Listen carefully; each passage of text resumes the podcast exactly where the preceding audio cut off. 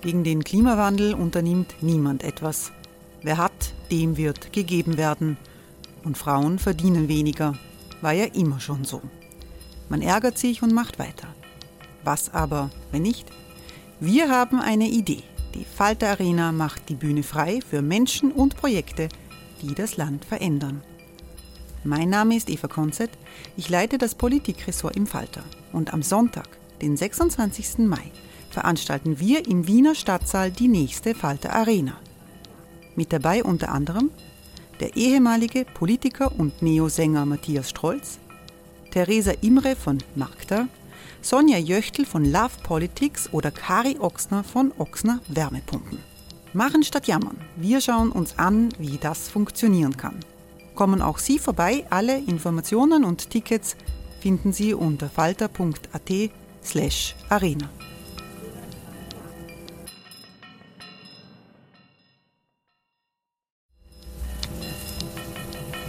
Falter-Podcasts werden durch Werbung unterstützt. Das hilft bei der Finanzierung unseres journalistischen Angebots. Hey, it's Ryan Reynolds and I'm here with Keith, co-star of my upcoming film If, only in theaters May 17th. Do you want to tell people the big news?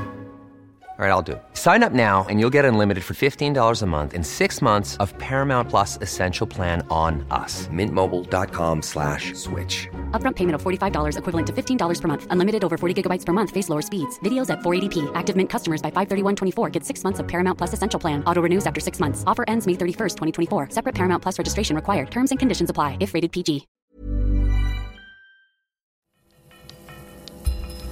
Falter Radio, der Podcast mit Raimund Löw. Sehr herzlich willkommen, meine Damen und Herren, im Falter Radio. Museen, Kinos, Theater, Konzerte, Partys, alles zu. Das Coronavirus hat Wien als Kulturstadt lahmgelegt. Mitte Mai beginnt zwar die schrittweise Öffnung der Kulturbetriebe, aber bis zur Normalität wird es noch lange dauern. Wird es demnächst überhaupt wieder normal werden?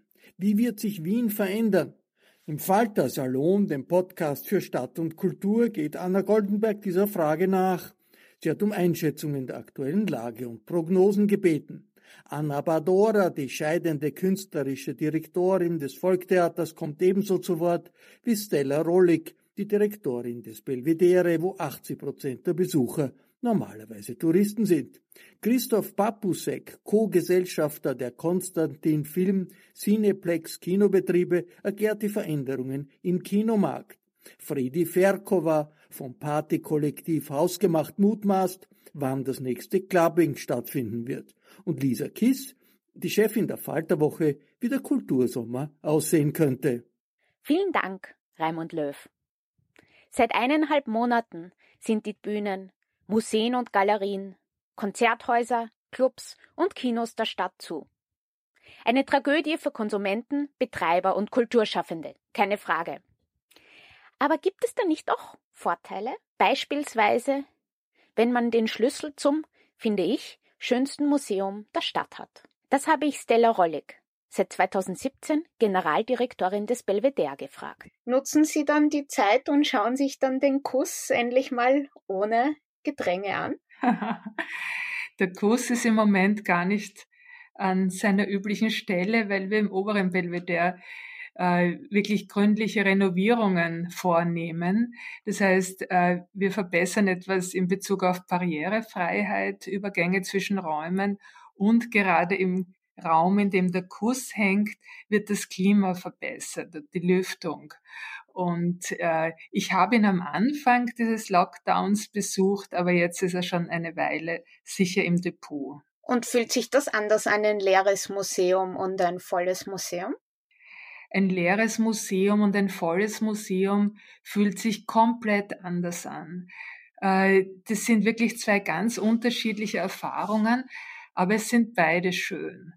Und für mich ist ja diese Lockdown-Zeit mit dem leeren Museum insofern nicht etwas ganz Neues, weil ich glaube, jede Museumsdirektorin würde es sich nicht nehmen lassen, ab und zu außerhalb der Öffnungszeiten in ihr Museum zu gehen. Und das habe ich natürlich auch schon oft gemacht. Aber Es ist auch sehr schön, wenn es so richtig wuselt. Und das tut ja im Belvedere auch sehr oft. Gewuselt wird in Wien dieser Tage wenig. Alles ist zu, Touristen sind weg. Eine, die genau im Blick hat, welche Veranstaltungen und Kulturangebote Wien gerade entgehen, ist Lisa Kiss. Sie ist Redakteurin beim Falter und seit vielen Jahren für die Falter Woche zuständig, unser wöchentlicher Programmteil.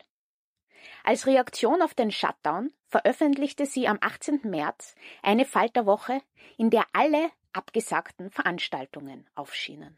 Ich wollte das unbedingt machen, weil ich wollte, dass die Leute sehen, wie viele, wie viele Veranstaltungen das betrifft, so ein Lockdown. Das waren Tausende. Es war nicht ein paar, sondern es waren Tausende. Und ähm, das hat man sehr schön gesehen äh, in der Printausgabe, Ausgabe 13 war das, glaube ich. Und ich war extrem traurig. Es, es war wirklich, ich war, ich persönlich, obwohl ich nicht quasi Kultur in dem Sinn, in dem Ausmaß auch konsumiere oder mache, sondern das nur sammle. Aber ich persönlich, ich war so betroffen, dass ich wirklich, äh, also echt auch teilweise verzweifelt war, weil ich nicht gewusst habe, wie das weitergehen soll. Es war ein paar Tage wirklich so ein Schock, Schockstarre auch. Also so, was machen wir jetzt? Und da kamen dann, wie kann ich mir das vorstellen, da kamen dann jeden Tag neue Absagen. Ja, es war, es war so deprimierend. Es war wirklich deprimierend. Es kamen dann Absagen, Absagen natürlich. Dann kommt sowieso die, der Lockdown, so quasi, dass gar nichts mehr stattfinden kann. Und dann stehst halt auch schon, ich, ich mache das seit fast 30 Jahren. Und da denke ich mir auch, oh Gott, was, was passiert da jetzt? Also was, was mache ich da? Oder was, welche Berechtigung äh, mit was füllen wir die, eine, eine Beilage, die sich Falterprogramm nennt oder Falterwoche, also Events, äh, die nicht mehr stattfinden. Was machen wir jetzt? Jetzt gibt es in der Falterwoche unter anderem Listen von Veranstaltungen, die online stattfinden. In den Stream sind viele Kulturbetriebe geflohen, darunter auch das Volkstheater. Anna Badora, die künstlerische Direktorin, deren Vertrag im Sommer ausläuft, hat einen Monatsplan mit täglich wechselnden Streams erstellt. Und gerade bereitet sie Premieren vor, die möglicherweise auch vorerst nur online aufgeführt werden. Momentan dürfen und wollen wir nicht proben, weil das würde gegen die Vorlagen stoßen. Aber die Schauspieler sind im engen Kontakt miteinander. Sie machen zu unseren Streamings auch so Beiprogramme, die in sozialen Medien gestreamt werden die Begleitprogramme praktisch zu den Streamings und wir bereiten zwei Premieren vor. Wir wissen noch nicht richtig, ob das Angedachte auch funktionieren wird.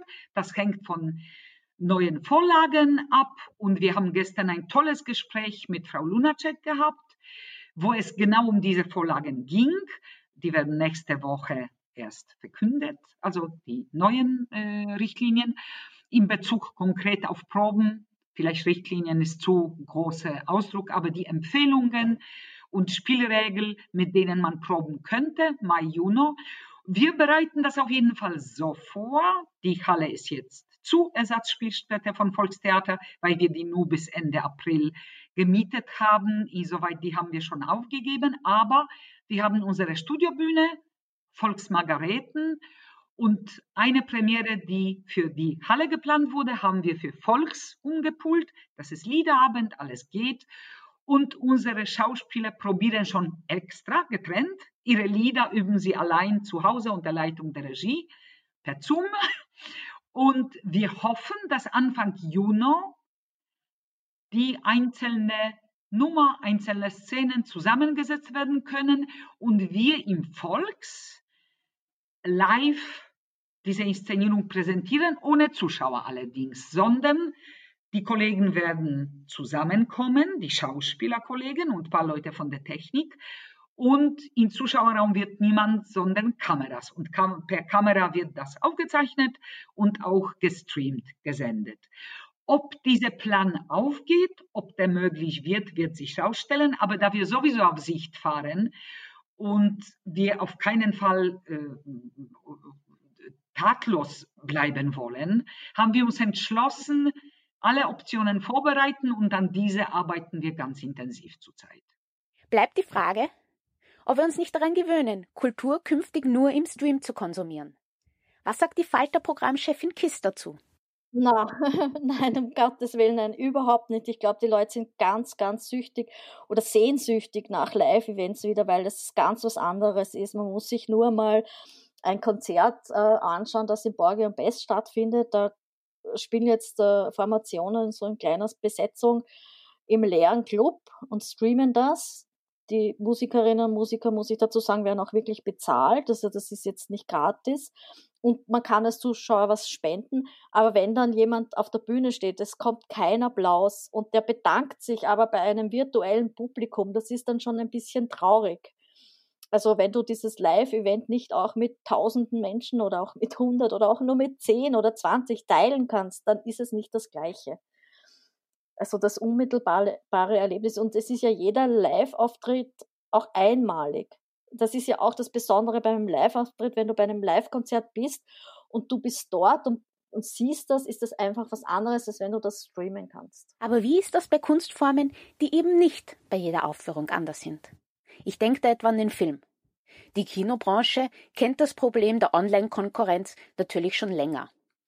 Christoph Papusek, ist Co-Gesellschafter der Konstantin Film und Cineplex Kinobetriebe. Österreichs größte Kinokette mit 29 Kinos im ganzen Land, davon neun in Wien. Herr Papusek, warum sollen wir ins Kino gehen, wenn es wieder aufsperrt? Ich denke, das ähm, Kino ist die Erstauswertungsform, ist die beste Form, einen Film anzusehen. Das Gesamtkunstwerk Film das ähm, vom Drehbuch über das Schauspiel, über die Kameraführung, äh, die Dramaturgie, ähm, die Musik, alles umfasst. Und das ähm, bietet eben nur Kino. Und wenn ich das Gesamtkunstwerk Film konsumieren will, wenn ich da Interesse habe, dann gehe ich ins Kino. Und haben Sie jetzt eigentlich durch, ähm, durch die geschlossenen Kinos, wo die Zahlen bei den Anmeldungen von Streamingdiensten äh, steigen, haben Sie eigentlich jetzt Angst, dass sich die Leute an, an Netflix und Amazon Prime und, und so weiter gewöhnen und überhaupt nicht mehr ins Kino gehen? Die Angst habe ich nicht, denn wie vorher schon angesprochen, bietet Kino die bestmögliche Form, einen Film zu erleben. Und das Erlebnis der großen Bildwand, des intensiven Tons, aber auch des geschlossenen Raumes, wo man in einer dunklen Atmosphäre sich einmal zwei, zweieinhalb Stunden auf das konzentriert, was vorne geboten wird. Das ist in dieser Form nur im Kino zu erleben. Das Gemeinschaftserlebnis ist auch ein schönes, aber das kann man unterschiedlich ähm, werten. Aber ich glaube, die, die intensive Wahrnehmung eines Films im Kino ist ähm, unbestritten ähm, im, im, im Kino erstrangig. Die Streamingdienste bieten ein attraktives Fernsehangebot und selbstverständlich in dieser Zeit mit Ausgangsbeschränkungen und geschlossenen ähm, Kinobetrieben bietet natürlich intensiv die Möglichkeit, sich mit diesen Programmen, mit diesen Formaten, mit den zig Angeboten auseinanderzusetzen und hier vielleicht auch, wenn man bis jetzt noch nicht auf den Geschmack gekommen ist, auf den Geschmack zu kommen. Auf der anderen Seite kann man auch, wenn man gerne ins Kino geht, ähm, gegangen ist, auch den Unterschied jetzt sehr deutlich erleben. Und ähm, ich mache zum Beispiel persönlich mit meinen Kindern jetzt ein bisschen auch Filmgeschichte durch und bin dann jedes Mal eigentlich enttäuscht, wenn man großartige Filme auf 55 Zoll ähm, Bildschirm erleben muss. Und ähm, wie gesagt, Streaming ist interessant, ist ein interessantes Angebot. Ähm, es verändert komplett den Zusehermarkt, was das unter Anführungszeichen Fernsehen allgemein anbelangt. Und natürlich ist es auch, so wie vorher schon angesprochen, Freizeitzeitbudget raubend. Und wenn ich mir heute vornehme, an einem Abend einen Serienabend zu machen, dann bin ich an diesem Abend an mein Fernsehgerät gebunden und gehe nicht in eine Kultureinrichtung, gehe aber auch nicht essen oder zum Heurigen oder Sport betreiben oder Freunde treffen. Dann ist dieser Abend für dieses für diese Freizeitkonsumation eben gebucht. Aber ich glaube nicht, dass wir ähm, im Kino jetzt durch ähm, die Streamingdienste unseren Rang abgelaufen bekommen. Die großen Filme brauchen die Erstauswertung Kino. Die sind fürs Kino und für die große Leinwand gemacht. Und ähm, wir freuen uns alle sehr, wenn die Kinos wieder aufsperren dürfen und das Comeback des Kinos gefeiert wird. Aufs Aufsperren freut man sich auch im Belvedere. Dort beginnt die gestaffelte Öffnung übrigens schon Mitte Mai. Es wird dann anders sein als zuvor, denn normalerweise sind die meisten Besucher Touristen. Was, wenn die ausbleiben? Dazu Belvedere Generaldirektorin Rollig. Das Ausbleiben der Touristinnen und Touristen in diesem Sommer und wahrscheinlich noch auf lange Zeit hinaus ist für das Belvedere ein enormer Schaden. Also das ist wirklich äh, noch kaum zu ermessen, weil wir haben zum einen über alle drei Häuser hinweg 80 Prozent äh, Touristen als Gäste und wir finanzieren 70 Prozent unseres Budgets selbst. Also 70 Prozent ähm, nehmen wir selbst ein und, und da wird natürlich jetzt ein ganz großer Teil wegbrechen. Also unser großer Erfolg der letzten Jahre äh, fällt uns jetzt sozusagen auf den Kopf, weil unsere große Einnahmsquelle Tourismus wegfällt. Naja, was werden wir machen? Also wir haben ja noch kein wirkliches Budgetszenario. Wir wissen nicht, äh, wie viel wir an diesen äh, Einnahmen, Verlusten ersetzt bekommen von unserem Eigentümer, vom Staat. Äh, wir wissen nicht, wir hoffen sehr darauf, aber wir wissen es noch nicht, ähm, ob und um wie viel die Basissubvention erhöht wird. Also im Moment ähm, haben wir mal als erste Reaktion äh, doch einige Ausstellungen verschoben beziehungsweise sogar gestrichen. Ähm, zwei Drittel der Mitarbeiterinnen in Kurzarbeit geschickt. Und ja, jetzt schauen wir mal, wie es wieder losgeht dann nach der Eröffnung. Also wird man sich künftig noch mehr um einheimische Besucher bemühen. Und zwar wie? Meine Hoffnung ist, dass äh, die, die Wohnbevölkerung, dass die Wienerinnen und Wiener auch wahrnehmen, dass man jetzt ins obere Belvedere gehen kann und sich wirklich auch in Ruhe den Kuss anschauen. Und es ist ja nicht nur der Kuss, es ist ja eine enorme Sammlung äh, von Klimt, Chile, Wiener Jahrhundertwende, aber insgesamt 800 Jahre Kunstgeschichte. Und da ist jetzt wirklich die Möglichkeit, also ähm, auch wenn es uns schmerzt, aber das wird sicher gut sein fürs, fürs lokale Publikum, dass man ohne Reisegruppen sich das jetzt wirklich alles in Ruhe anschauen kann. Hey, it's Ryan Reynolds, and I'm here with Keith, co star of my upcoming film, If, only in theaters, May 17th. Do you want to tell people the big news? All right, I'll do it. Sign up now and you'll get unlimited for $15 a month in six months of Paramount Plus Essential Plan on us. Mintmobile.com slash switch. Upfront payment of $45 equivalent to $15 per month. Unlimited over 40 gigabytes per month. Face lower speeds. Videos at 480p. Active Mint customers by 531.24 get six months of Paramount Plus Essential Plan. Auto renews after six months. Offer ends May 31st, 2024. Separate Paramount Plus registration required. Terms and conditions apply if rated PG. Die Krise als Chance ist ein vielbedientes Klischee dieser Tage. Aber die Sache ist halt, in Klischees steckt oft ein Fünkchen Wahrheit. Wenn man also Anna Badora fragt, wie die Corona-Krise das Theater verändern könnte, klingt sie eigentlich recht optimistisch. Also erstmal ohne Zweifel wird es Veränderungen geben, vielleicht sogar bis zu Paradigmawechsel. Erstmal ist es unspektakulär, was ich fühle. Es geht um Einstellungen, um Haltungen, Grundhaltungen zu der eigenen Arbeit, zum Zuschauer, zu den Kollegen äh, und Mitarbeitern. Ich glaube, da spürt man jetzt schon, dass da große Veränderungen in Bezug auf diesen Bereich passieren. Äh, das kann auch gehen bis zu Theaterformate, aber da bin ich sehr vorsichtig, was zu schnell zu sagen, weil neue Formate kann man nicht aus den Ärmeln schütteln.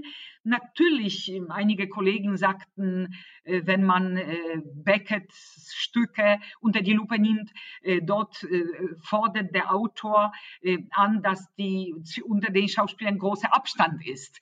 Das heißt, es gibt ohne Zweifel bestimmte Formate, die auch künstlerisch ähm, relevant sind, die sozusagen äh, von der künstlerischen Qualität auch verantwortungsbar sind, äh, in Bezug auf die Bedingungen, die jetzt Sicherheit bei Corona-Krise äh, sichern würden. Aber da sind Ausnahmefälle insgesamt, glaube ich, äh, dass die Theaterleute überlegen werden, was für Konsequenzen künstlerischer Natur in Bezug auf Formate, Inhalte, und Spielart was für Konsequenzen sie ziehen werden, also sie oder sich aufdrängen werden nach Corona-Krise. Und da haben Sie jetzt schon Vermutungen? Das ist natürlich so, dass man momentan alles auf Sicht macht. Das heißt, ich weiß, wie das bei uns war. Im April haben wir mehrere Optionen, was wir machen werden, auch mehrere Spielpläne äh, gehabt, die wir immer wieder je nach Ansagen verändert haben. Wenn im September der Spielbetrieb aufgenommen wird, dann sozusagen ist in Bezug auf ganz große Überlegungen, die inhaltliche und künstlerische Natur sind, vielleicht noch nie so ein Zwang, das wirklich zu machen.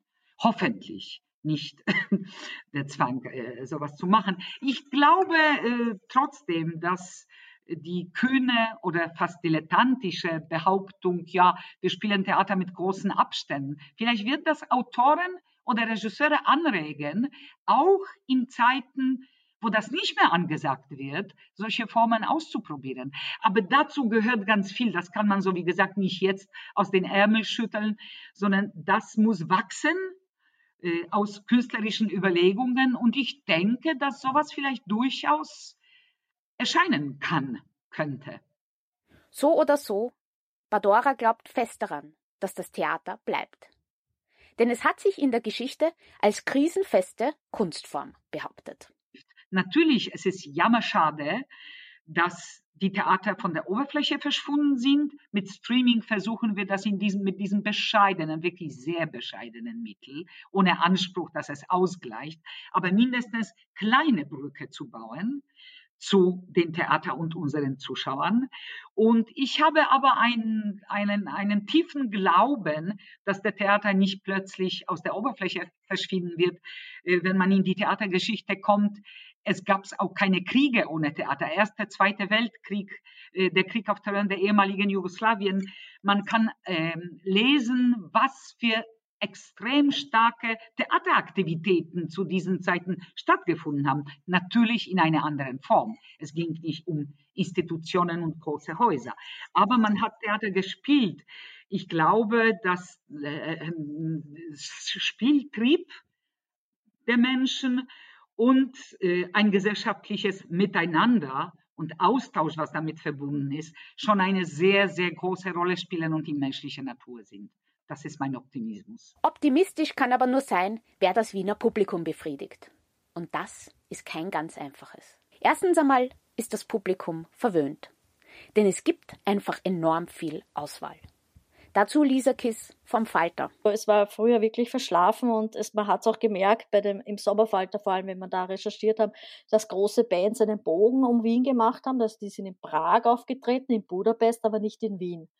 So zum Beispiel Radiohead, ja, hätte, war, hat Europatournee gemacht und waren nicht in Wien. Waren überall, aber nicht in Wien. Man, sie sind dann ein, ein paar Jahre später doch in Wien aufgetreten.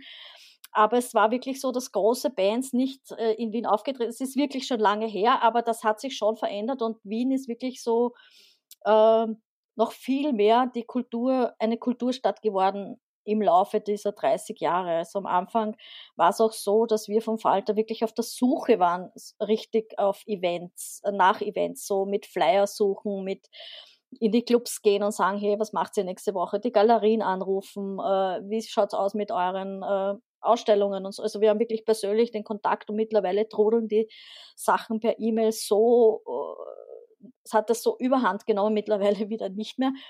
Aber es ist wirklich, wirklich äh, explodiert, größer geworden. Oder, oder sowas wie zum Beispiel das Sommernachtskonzert der Wiener Philharmoniker in Schönbrunn, das war vor wenigen Jahren nicht möglich. Zweitens ist das Wiener Publikum ein mehrfach gespaltenes. Eine dieser Spaltungen erklärt Badora vom Volkstheater. Was hier begeisternd ist, diese oder faszinierend oder auch leicht erschreckend ist, ist dieser richtige tiefe Graben zwischen extrem konservativen Teilen des Publikums, extrem konservativ, die wirklich uns darum gebeten haben, dass wir solche Inszenierungen machen, wie, sie, wie das vor 50 oder 100 Jahren der Fall war. Und das verwechselten sie das mit Autorentreue, Werktreue und gleichzeitig gibt es große Gruppen ähm, der Zuschauer, die sehr, sehr progressiv sind, die wirklich nach Kontroverse äh, suchen und nach Diskussionen und nach Auseinandersetzungen mit den großen Fragen. Und die erwarten, dass man bestimmte Fragestellungen mindestens als Fragen auf der Bühne oder auch in Diskussionen zeigt. Daher waren solche politische Inszenierungen, wir haben auch anderes, aber eben die, die ich erwähnt habe, Verteidigung der Demokratie, Rojava, Gutmenschen, ähm, äh, nur um die drei zu benennen, wir haben noch viele, viele andere, die haben sich große Aufmerksamkeit erfreut, auch wenn sie, sagen wir, von der ökonomischen Seite nicht unbedingt zu denen gehörten, wir hatten auch solche, die Renner, Ausverkaufte, aber die gehörten nicht zu dem eindeutig Ausverkauften, die waren eher mittelprächtig verkauft, aber erfreuten sich große auf, eine großen Aufmerksamkeit in der Stadt. Eine andere Spaltung ist jene zwischen Touristen und Einheimischen. Früher oder später werden die Besucher aus dem Ausland wiederkommen. Davon ist man überzeugt. Aber wie kreiert man eigentlich Angebote, von denen beide Gruppen etwas haben? Das habe ich Stella Rollig vom Belvedere gefragt. Wir haben uns äh, vor allem bei der Gestaltung unserer Sammlungspräsentation im, im oberen Belvedere mit diesen Fragen beschäftigt. Weil natürlich ist uns klar, und das kennt man auch von sich selber, wenn man jetzt in, äh, im Ausland, in einer anderen Stadt äh, ins Museum geht, da möchte man vor allem die Highlights sehen. Das ist also zutiefst kulturell gelernt. Ähm, man möchte äh, also die nicht versäumen und auch die wichtigsten Informationen mitnehmen. Auf der anderen Seite, wenn ich jetzt in ein Museum in meiner eigenen Stadt wiederholt hingehe, dann äh, weiß und kenne ich das Wichtigste schon und möchte eigentlich neue Entdeckungen machen. Und wir haben vor mittlerweile knapp zwei Jahren, als wir die Schausammlung völlig neu aufgestellt haben, haben wir versucht, mit, äh, mit verschiedenen Begleittexten und mit einer auch, auch spannungsreichen und zum Teil unerwarteten Hängung äh, beide Publikumsschichten, wenn ich jetzt einmal so grob, grob unterteile, wenn ich sage beide, also ähm, die touristischen Gäste und, und die Wohnbevölkerung zu, zu bedienen oder beide zu faszinieren mit, mit der Kunst und ähm, mit, mit äh, dem Vermittlungsmaterial. Und als Beispiel, ähm, was, was meine ich da so, wir haben uns entschlossen, wir sind davon ausgegangen, also auch die ausländische Besucherin, der Tourist wissen ein bisschen etwas über Klimt, weil sonst äh, würden sie ja gar nicht ins Museum kommen. Also es gibt so eine, ein, ein, ein grobes Grundwissen, wo man jetzt ist, aber ähm, man weiß nichts Genaues und so gar nicht so viel anders ist es ja auch bei der lokalen Bevölkerung. Und wir haben daher darauf gesetzt, also in Vermittlungstexten durchaus auch anekdotisch zu sein, ähm, sehr spezifisch zu sein, also nicht kunsthistorische äh, Texte hier zu, äh, zu bringen, sondern eher auf bestimmte Aspekte am Werk, im Sujet oder auch in, in der Biografie des Künstlers oder der Künstlerin hinzuweisen. Und ähm, in den die Programme, die Begleitprogramme richten sich tatsächlich immerhin in erster Linie sagen, an, an ähm, die Wienerinnen und Wiener, also alle, die, die in der Stadt leben oder die aus Österreich kommen, ähm, da äh, Touristen erfahrungsgemäß gar nicht die Zeit haben und das gar nicht in, in ihrer Planung drin ist, äh, an irgendwelchen Begleitprogrammen teilzunehmen, sondern die kommen meistens mit ihren eigenen, ähm, mit ihren eigenen Gruppenführerinnen. Wir haben versucht, wir haben uns die Frage gestellt, ähm, wie gehen Menschen aus dem Museum hinaus, nachdem sie bei uns waren? Was nehmen sie mit? Und erfahrungsgemäß äh, spielt da das Anekdotische schon eine große Rolle. Ja, man möchte irgendetwas erfahren, irgendetwas lernen, auf irgendetwas aufmerksam gemacht werden, äh, was man vorher nicht so gesehen hat und was auch eine gewisse narrative Qualität hat. Also ich überlege mir das immer so, ja, was, was können wir erzählen, was können wir zeigen, was unsere Besucherin dann auch weiter erzählen kann. Ja, das ist immer so irgendwie so eine ganz schöne Überprüfung. Ähm, man möchte ja jetzt nicht Kunstgeschichte nacherzählen, weil das äh, ist äh, vielleicht ein bisschen langweilig oder kann man auch in den entsprechenden Büchern nachlesen, sondern ähm, was ich, man möchte vielleicht erzählen, äh, hast du gewusst, dass, es, dass äh, der Richard Gerstl ähm, sich immer geweigert hat, mit Klimt gemeinsam auszustellen, oder, zum Beispiel. Zu guter Letzt lassen Sie mich noch kurz auf einen Aspekt des Wiener Kulturlebens eingehen. Die Partykultur. Museen werden im Mai und Juni, Theaters und Kinos im Herbst öffnen. Aber auf Abende in vollen Clubs, in denen DJs auflegen oder Konzerte stattfinden, wird man wohl noch länger warten müssen. Frederika Verkova ist Mitbegründerin des Partykollektivs Hausgemacht, das regelmäßig in Wien Veranstaltungen organisiert. Sie kennt sich in Wiens Nachtleben bestens aus. Wann glaubst du eigentlich, wirst du das nächste Mal auf ein Clubbing gehen? Auf ein Clubbing weiß ich wirklich nicht. Wenn man den Expertinnen glauben darf, dann nicht 2020, weil da einfach ein zu großes ähm, Infektionsrisiko ist ein bisschen die Hoffnung habe ich schon, dass sich herausstellt, das Virus ist, wird, ist, saisonal und dass wir dann vielleicht doch im Herbst starten können. Ich glaube, diese Hoffnung haben vor allem auch viele Clubbetreiber, was ich so gehört habe. Manche sprechen sogar schon von Juli. Ähm, ich glaube, was eher kommen wird, sind die Open-Air-Demos, weil ähm, das ist, wird, glaube ich, der neue Trend im Sommer mal. Das wird das erste sein, was ich wahrscheinlich besuchen werde. Und Open-Air-Demos, das sind dann offiziell Demos und inoffiziell Partys? Oder? Ja, also das, äh, da gab es äh, schon mal in der Geschichte Wiens in den letzten fünf Jahren hatten wir mal so einen Sommer, wo, wo es ein bisschen übertrieben wurde, eine Demo anzumelden und dann war das im Endeffekt ähm, eine Party und hatte zu wenig Demo-Charakter. Aber ich bin mir sehr sicher, dass Wien daraus gelehrt hat oder, oder Wiener Veranstalter, aber auch Demonstrierende und sie den Demogrund auch nach vorne holen können. Aber was man ja von der Regierung hört, kommen, ähm, werden ja Demos stattfinden dürfen und ich könnte mir vorstellen, dass es so endet, nicht drauf festnageln. Ja. Hm, aber ist, ist es dann eine Party, wenn man Abstand halten muss?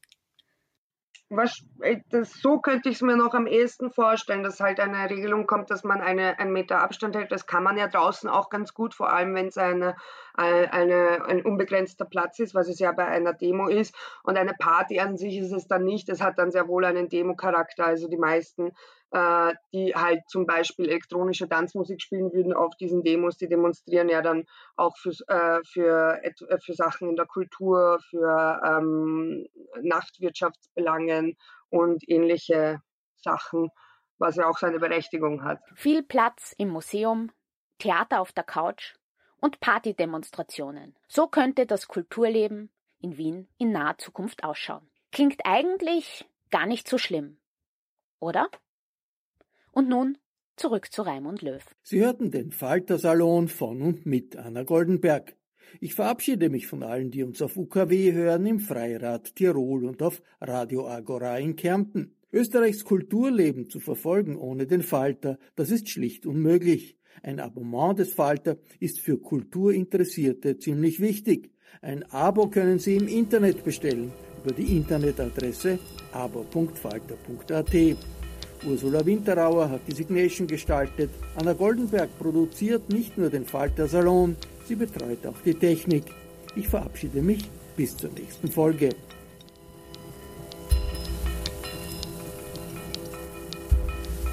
Sie hörten das Falterradio, den Podcast mit Raimund Löw.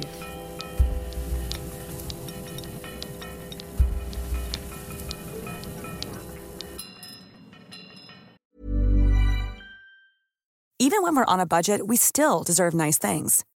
Quince is a place to scoop up stunning high-end goods for 50 to 80% less than similar brands. They have buttery soft cashmere sweaters starting at $50, luxurious Italian leather bags, and so much more. Plus, Quince only works with factories that use safe, ethical, and responsible manufacturing. Get the high-end goods you'll love without the high price tag with Quince. Go to quince.com/style for free shipping and 365-day returns.